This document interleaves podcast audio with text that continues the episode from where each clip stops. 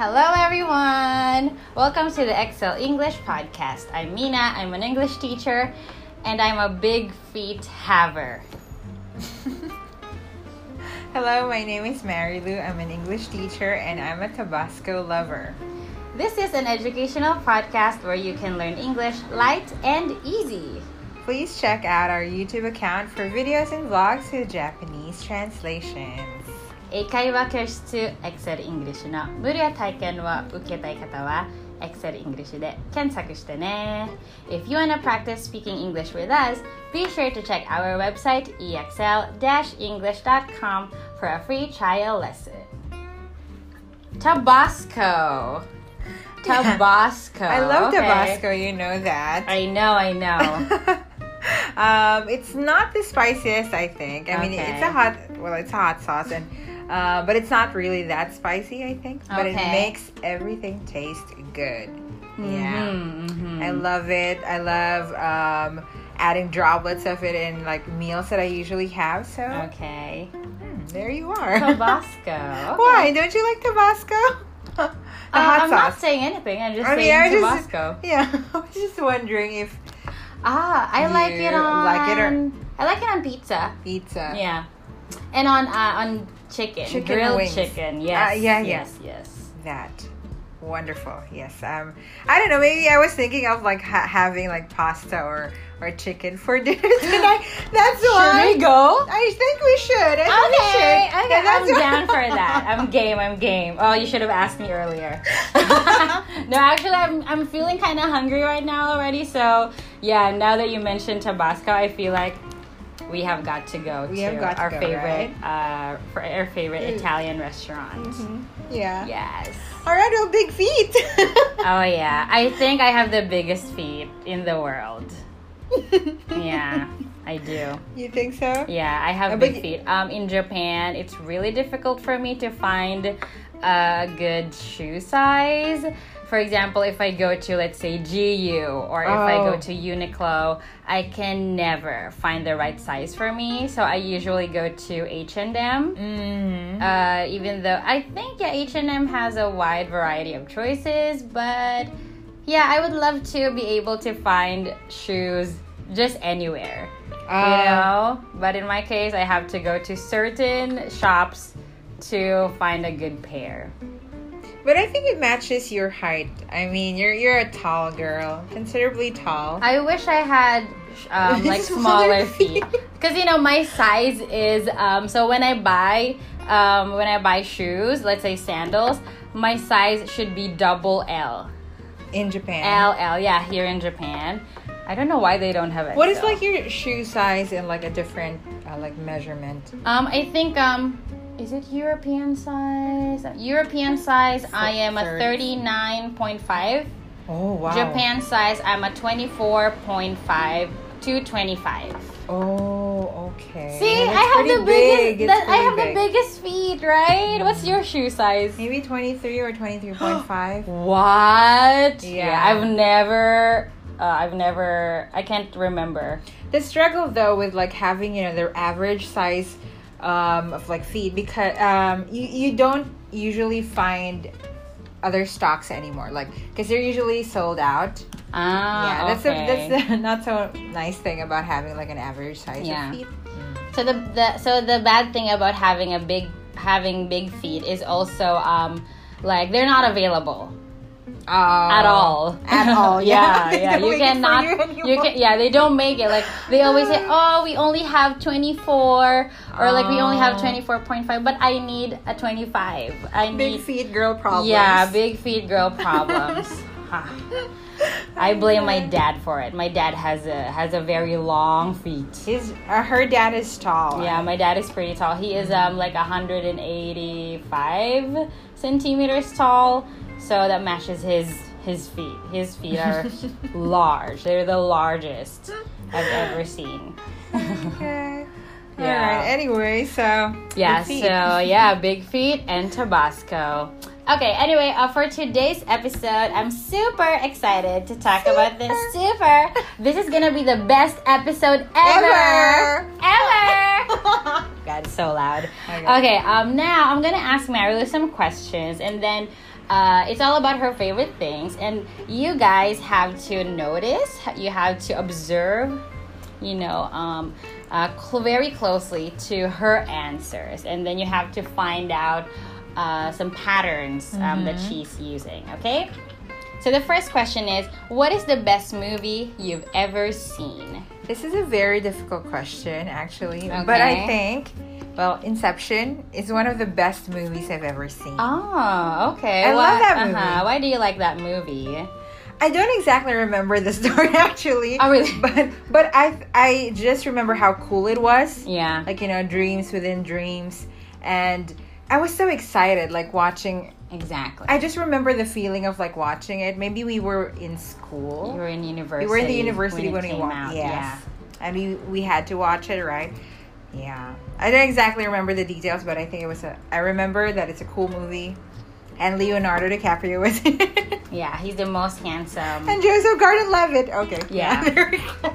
And uh, Ella, what's her name? Ella something. The girl, the girl there. Uh, yeah, yeah. She's always uh, she's always in all other movies. I don't, I forget her, her name. Ellen, Ellen, something. Uh, yeah, yeah, that's Ellen. I forgot her name. I'm so Yeah. sorry. Anyway, yeah, I, I totally agree. Inception is one of the best movies I've ever seen. I recommend it to my students, but they always tell me, Teacher Mina, I don't understand the story at all. I get lost in the middle. And and I thought like, what? How could you not understand the movie? Like the first time I saw it, I could barely close my eyes. Right. I, I didn't blink, I think. You know, that watching. cool. Yeah, like all my attention was into the movie. I watched it in the cinema. Yeah, with uh, with one of my friends, and then. I definitely jaw dropped, mind blown after the movie. You gotta watch it, Inception. Let's do. Okay. Yes. Okay, what's the best book you've ever read? This one I also because I don't really read a lot, but when I Okay. so it's just um, it should be easy to choose, but then I'm torn between two. But I have to say that Kite Runner is one one of the best books I've Oh, ever read. Oh, that's nice. Right. yeah. It was a page turner. I I don't know. I felt very emotional You reading felt it connected to connected it. to it Mhm. and i like how the how the author like you know drew this picture for me like it's like i'm imagining like how it is in that country like Okay. how it looked yeah i've never been there but it's like i i am there it's, it's amazing That's right. right Yeah, you see, so reading is the best hobby because you know it brings you to um, a, a lot of places, right?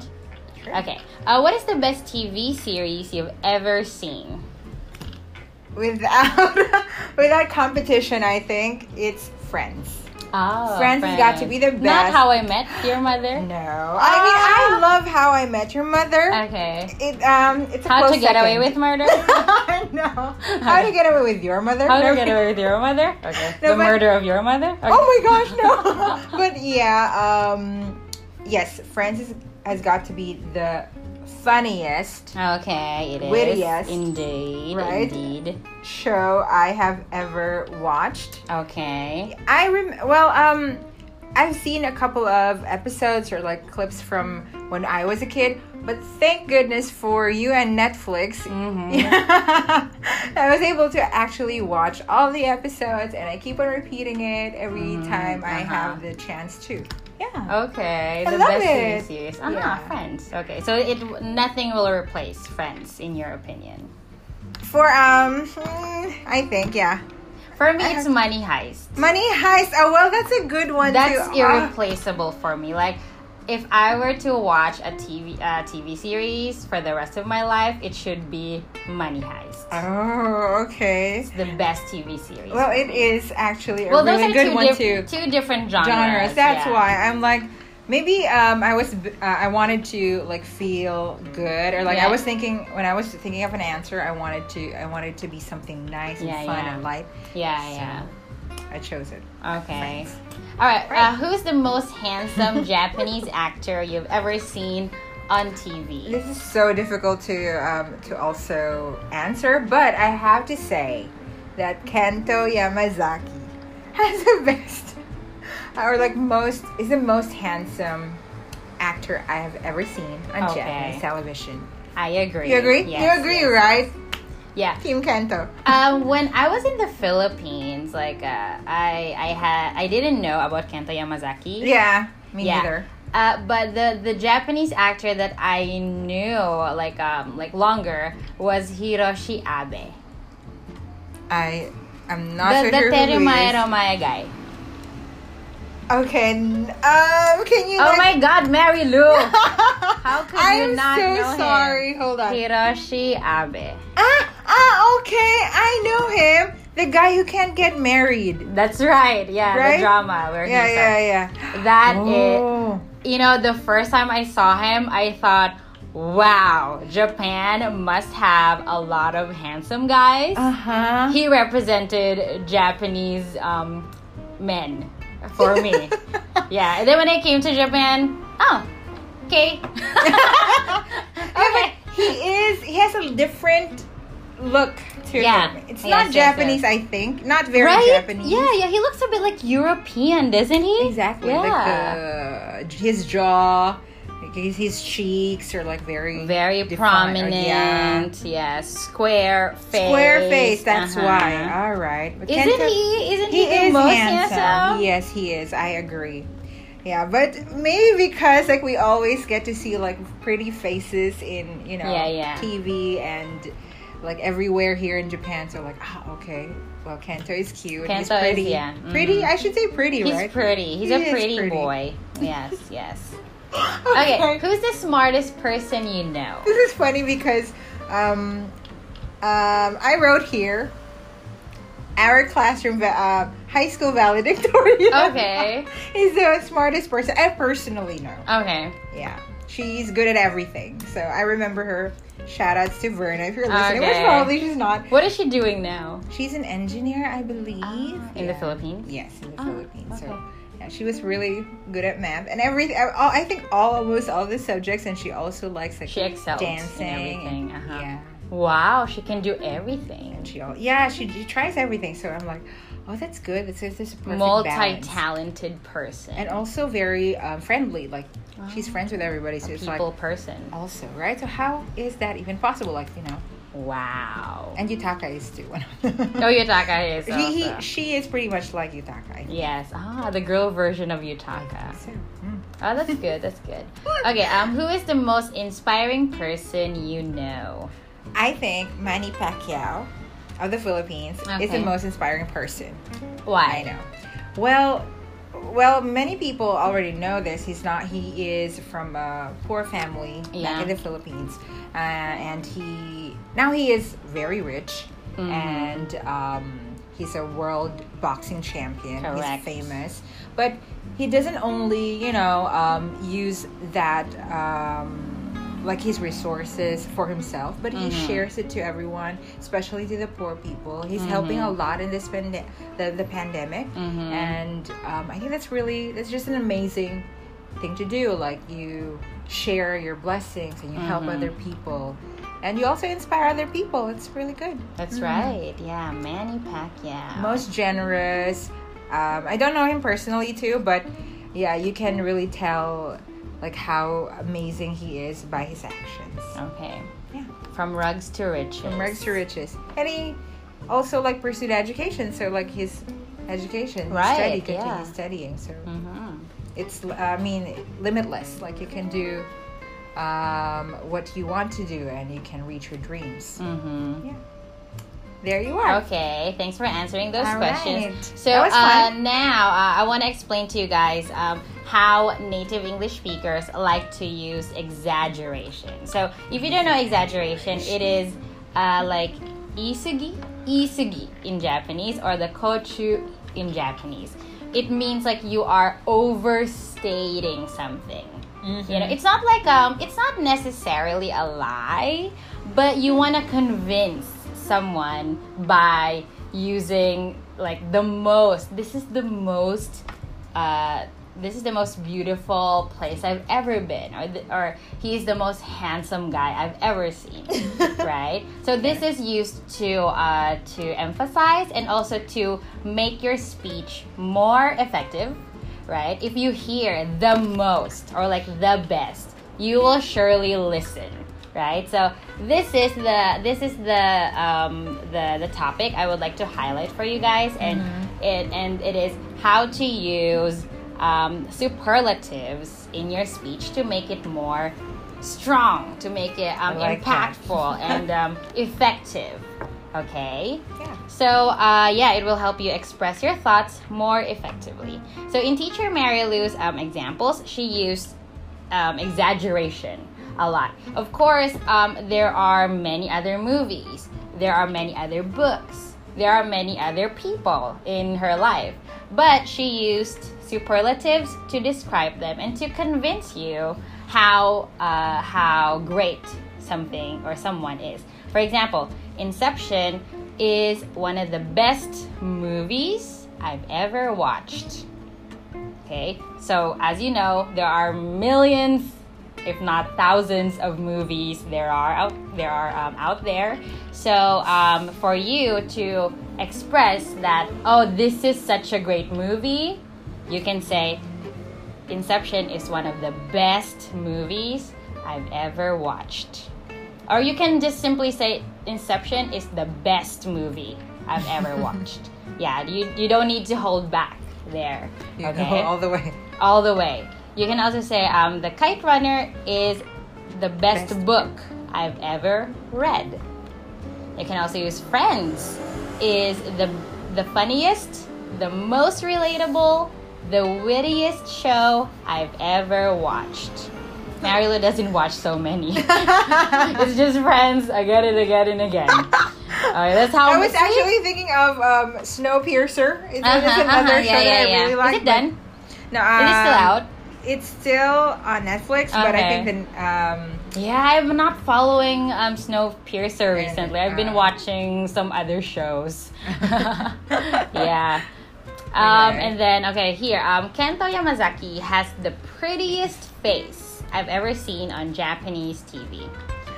Okay, so yeah, so you can see in those examples how um, superlatives are used to express exaggeration. Okay, guys, exaggerate mm-hmm. just to sound more effective and also um, a bit more natural too.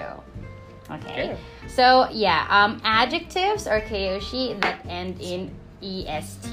Okay, like um, est for example. Um, let's say um, cutest, prettiest, um, tallest, biggest. Biggest. Yeah, I have the biggest feet, right? Of course, I don't have the biggest feet, but I want to convince you that I have big feet, right? Uh, and also um, using most plus kyoshi. The most interesting, the most um, relatable. Okay, so that's what we call superlative. super. Oh, you used that earlier. Super. Yeah, yes, yes. Super, right? You know, super, super, Superman, super califragilisticexpialidocious. Okay, so a superlative describes a noun that has more of some quality than any other. Okay, so like uh, like uh, I've mentioned earlier, please use it to improve your speaking style. Yeah, this time we're not only improving your grammar, your vocabulary, but also your style. Yeah. I like that. Okay. Um, so, for example, you know, um, I watch a lot of cooking shows. Mm. I watch a lot of um, travel shows, and um, you will hear um, hosts commenting like, "Oh, this is the softest, um, t- most tender meat I've ever tasted." Right. So, um, if you hear that, you're like, "Oh, I want to try that too. I want to go there too." Right. So it's very effective. Um, some travel shows would uh, commenters would be like, this is the quietest and the most relaxing place I've ever been in. Or it's the most beautiful place I've ever seen. Okay, so don't hesitate. Please use superlatives. Super, be super in your speaking, okay? Yeah, so that is it. Okay, so for the pronunciation, uh, for a more effective expression, your the tone of your voice matters. Yeah, so 100%. right, how you say it matters, and there are three ways I'd recommend or we'd recommend you to use in your speech. Okay, three right, ways. Three. Okay, get your notebooks, your handy dandy notebook. Okay, the first one is you can elongate uh, the superlative or elongate the superlative. For example, Gudetama is the cutest cartoon character I've ever seen. Okay. So your superlative form, like the adjective is the cutest, right? So instead of just it's the cutest character, uh, character or cartoon character, you can just say cutest. the cutest cartoon character. Yeah. Uh, when my students come to class, they always hear me elongate words just to, you know, let them feel how I'm feeling. It's the most delicious food I've ever had. It's pretty convincing because when she does that, I am also tempted to try it. Right? Yes. It's the best. so, so you gotta elongate. Elongate means to make it sound longer. Cutest. Yes. Okay. There you go. Okay, for the second um, way, you have you can repeat or add similar add a similar superlative.